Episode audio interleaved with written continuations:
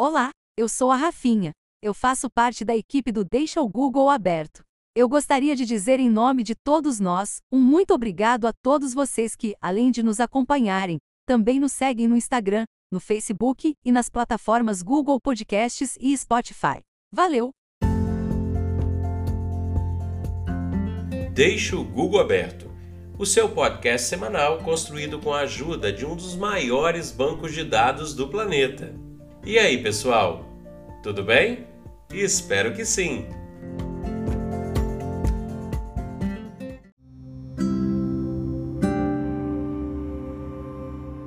Este é o episódio número 13. O nosso podcast é sobre variedades e é apresentado semanalmente. Vamos lá? Palavra ou termo da semana: Home Office. A palavra home em inglês significa lar e office significa escritório. A junção das duas dá a ideia de um escritório dentro de casa. Muitas casas ao redor do mundo sempre possuíram uma área separada chamada de escritório, e muitas já não possuíam mais. O escritório, ou área reservada para o computador, tinha caído em desuso quando os computadores desktop, aqueles que ficam tradicionalmente em cima das mesas nos anos 90, começaram a dividir espaço com os laptops, os notebooks, tablets e celulares nos anos 10. Hoje, nos anos 20, é possível resolver coisas de trabalho e escola em qualquer lugar. Mas então, por que home office ficou tão na crista da onda em todo mundo recentemente? A resposta todos nós sabemos: pandemia. Ela acelerou em muito a ideia de trabalhar em casa, que já não era nova nos anos 80, o autor do livro A Terceira Onda, Alvin Toffler, previa que a tecnologia faria isso. Colocaria parte da população para trabalhar em casa devido ao aprimoramento tecnológico. E isso de fato aconteceu. Em 2009, aqui no Brasil, já somavam-se mais de 4,5 milhões de pessoas trabalhando em casa. Seja freelancer, aquele que trabalha em casa fazendo bico utilizando escritório e computador, seja um teletrabalho, que é um trabalho para uma empresa com contrato de CLT ajustado, ou seja ainda um pequeno empresário em carreira solo, trabalhar em casa ou fazer home office já é uma realidade para muito mais pessoas. Com o advento da pandemia, muitos reativaram seu escritório em casa, o seu home office. Com isso, nós brasileiros associamos o local à prática.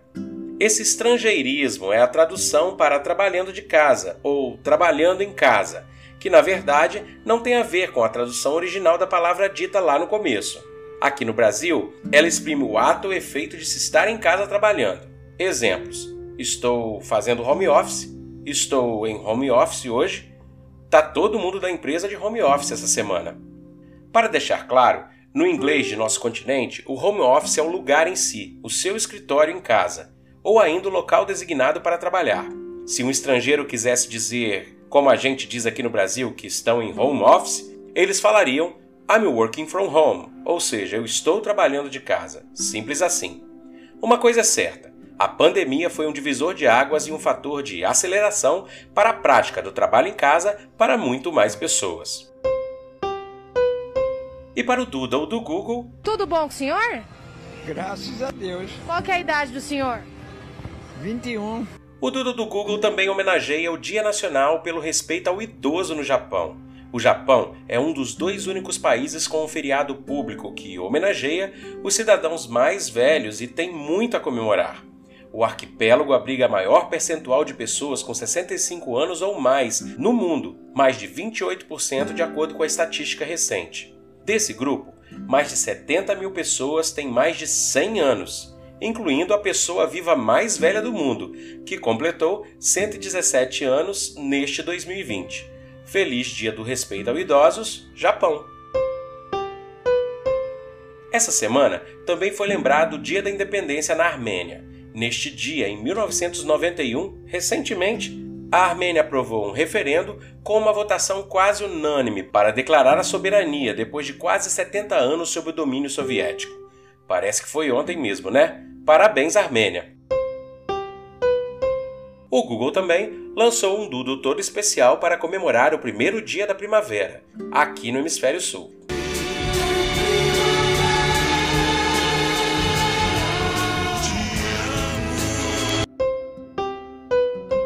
E na dica de hobby desta semana, malabarismo.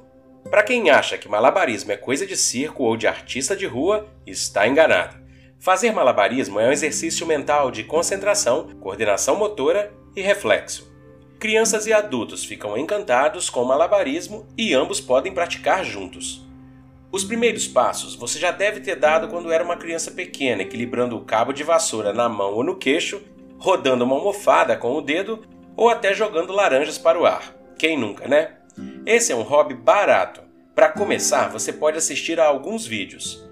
Na hora da prática, você pode usar frutas, pedrinhas pequenas, bolas de papel amassado e ir se acostumando com esses diferentes objetos. Você também pode desafiar seus familiares a fazer malabarismo com três, quatro ou mais objetos de vez, sem deixar cair. Outros instrumentos que são usados e podem ser adquiridos via internet com preços mais populares são bolas de borrachas coloridas, malabares, que são aquelas em formato de garrafa, argolas, bastões de madeira e muito mais. Uma dica bacana é o canal Malabarize-se de Lucas Abduc no YouTube. Ele ensina em tutoriais fáceis como fazer malabarismos com basicamente tudo e utilizando técnicas e objetos diferentes. Bora tentar? Na pesquisa Google da semana, Rios Voadores. Se você não sabe o que isso significa, vale a pena dar uma olhadinha. Talvez você nunca pensou nisso antes, mas muito da água doce do planeta está suspensa no ar de alguma forma. Existe um motivo, e tenho certeza que, caso você não saiba ainda o que acontece mais particularmente aqui na América do Sul, você poderá se surpreender. Então deixe o Google aberto. E no Recordar é Viver, parece algo novo, mas não é.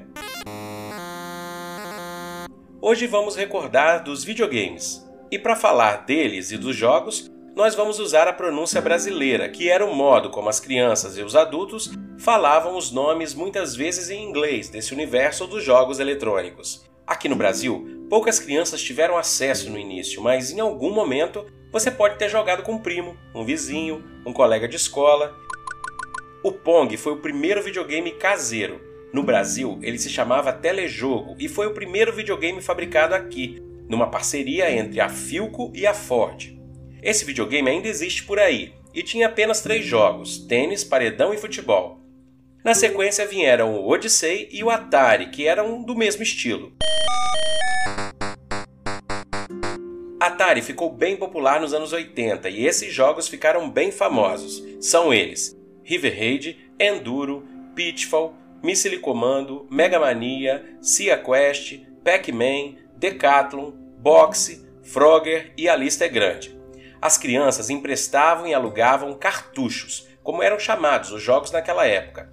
Havia versões do Atari fabricados por outras marcas, como a Activision e a Dynavision. Depois desse grande lançamento, vieram os videogames de 8 bits, como o Nintendo, o Phantom System, o Hitop Game, o Sega Master System, todos esses embalaram uma geração no início dos anos 90 com jogos como Super Mario Bros., Bomberman, Zelda, Castlevania, Alex Kidd, Contra e a lista é bem grande também. E ainda nos anos 90 nós tivemos os videogames de 16 bits, que mais venderam no Brasil, Mega Drive e Super NES, aquele da cor azul e roxa. Jogos como F-Zero, Kid Chameleon, Chacal, Mortal Kombat, Street Fighter, Mario World, International Superstar Soccer, Sonic 2, World Heroes embalaram noites adentro de crianças e adolescentes por todo o Brasil. Havia também as locadoras para esses jogos, e não só para alugar os cartuchos, como também para jogar lá dentro da locadora. Assim como na Lan House para os computadores, as lojas de aluguel e jogatinas com TV e console bombaram e foram também para os bares e botecos existe até hoje, em cantos mais remotos desse nosso Brasilzão, algumas TVs com esses consoles antigos divertindo crianças mais novas. Depois disso, a capacidade dos videogames ficou maior para 32 e 64 bits. Entre eles estão o Sega Saturn, 3DO, Atari Jaguar, Commodore, mas não teve para ninguém. A gigante Sony vendeu milhares de unidades do PlayStation 1.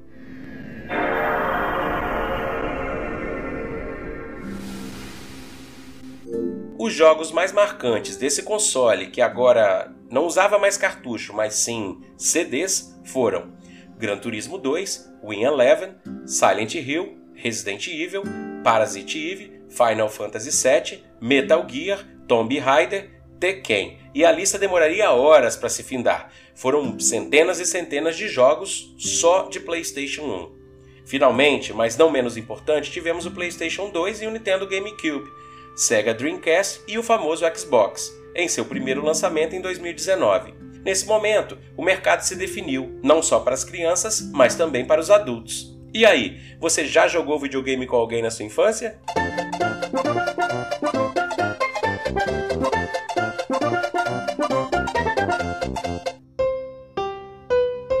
Na música, lembraremos hoje de 14 Bis, a banda de Belo Horizonte formada em 79 e apadrinhada inicialmente por Milton Nascimento. A banda teve até o momento 11 álbuns de estúdio e fizeram bastante sucesso nos anos 80 e também no início dos anos 90. Letras com toques naturalistas, instrumentais elaborados e a voz agradável de Flávio Venturini e dos outros membros do grupo trouxeram sucessos como Planeta Sonho, Bola e Meia Bola de Gude, Caçador de Mim, Canção da América, Nos Bailes da Vida, Linda Juventude, Todo Azul do Mar, foram tantos os sucessos da banda que era difícil conseguir um ingresso para shows em seu auge nas capitais do Brasil. Eles lançaram um álbum acústico agora em agosto de 2020, contendo 21 músicas. Vale a pena conferir. E ainda no Recordar e Viver, fatos fazendo mais um aniversário por agora. Em 1692, aconteceu o último enforcamento dos condenados por bruxaria nos julgamentos das bruxas de Salem. Todos os outros acusados deste crime foram finalmente liberados neste ano. Em 1851, houve a primeira publicação do The New York Daily Times, que mais tarde se torna The New York Times. Em 1946, foi promulgada uma nova Constituição brasileira. Em 1950, aconteceu a inauguração da TV Tupi em São Paulo, a primeira emissora de televisão do Brasil. Já em 60, era a vez da TV Cultura, uma rede de televisão pública brasileira sediada também em São Paulo. As duas fazem aniversário essa semana. Em 1977, Voyager 1 tira a primeira fotografia distante da Terra e da Lua juntas. Em 1985, a cidade do México é abalada por um sismo de magnitude 8.1 na escala Richter, provocando 9.500 mortos, 35 mil feridos e 100 mil desalojados. Comidas e bebidas ou ingrediente culinário. Falaremos hoje sobre o mel. O néctar das flores, juntamente com as enzimas das abelhas, formam esse delicioso e adocicado ingrediente, que pode ser consumido em seu estado natural ou também servir para adoçar chás e outras bebidas. No Brasil, o mel não é visto como alimento, mas como medicamento. Mesmo assim, o mel também é amplamente usado na indústria alimentícia e é possível fazer ótimas comidas com mel.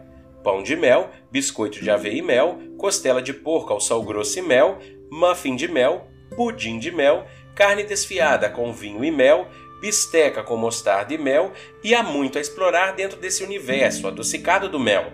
Ah, uma informação importante: o mel in natura não pode ser consumido por crianças abaixo de um ano. Para saber mais, deixe o Google aberto. E no Notícias Variadas, a empresa Airbus mostrou recentemente três conceitos de aviões que não emitem poluentes e que podem começar a voar em 2035. Esses aviões irão utilizar hidrogênio como fonte de combustível e também baterias. Um desses modelos podem transportar 200 passageiros e viajar até 2.000 milhas náuticas. Esponjas marinhas de águas profundas têm uma relação resistência-peso mais alta do que os designs de treliças, dessas tradicionais que são usadas há séculos na indústria da construção. Isso é o que pesquisam os estudiosos e eles afirmam que no futuro breve poderemos construir pontes e edifícios mais fortes e, ao mesmo tempo, mais leves. O governo do Reino Unido disse recentemente que pretende colocar em operação 40 gigawatts adicionais de energia eólica offshore, isso até 2030, enquanto os holandeses afirmam que pretende conseguir 11,5 gigawatts no mesmo período. A mudança deve ajudar aos dois países em direção à meta de alcançar o carbono zero líquido até 2050. Uma exposição de milhares de visitantes no Museu do Patrimônio de Hong Kong terá exibição estendida até 2026 por causa de um grandioso sucesso. Foi a apresentação das artes marciais e da lenda do cinema Bruce Lee. A mostra possui mais de 600 itens relacionados a ele, como roupas e adereços que ele usou. O maior número também de artefatos já mostrado desse ícone das artes marciais. A exposição permite que os visitantes tenham uma visão detalhada da vida e da carreira desse internacionalmente renomado astro do cinema. Este ano marca o 80 aniversário do nascimento de Bruce Lee.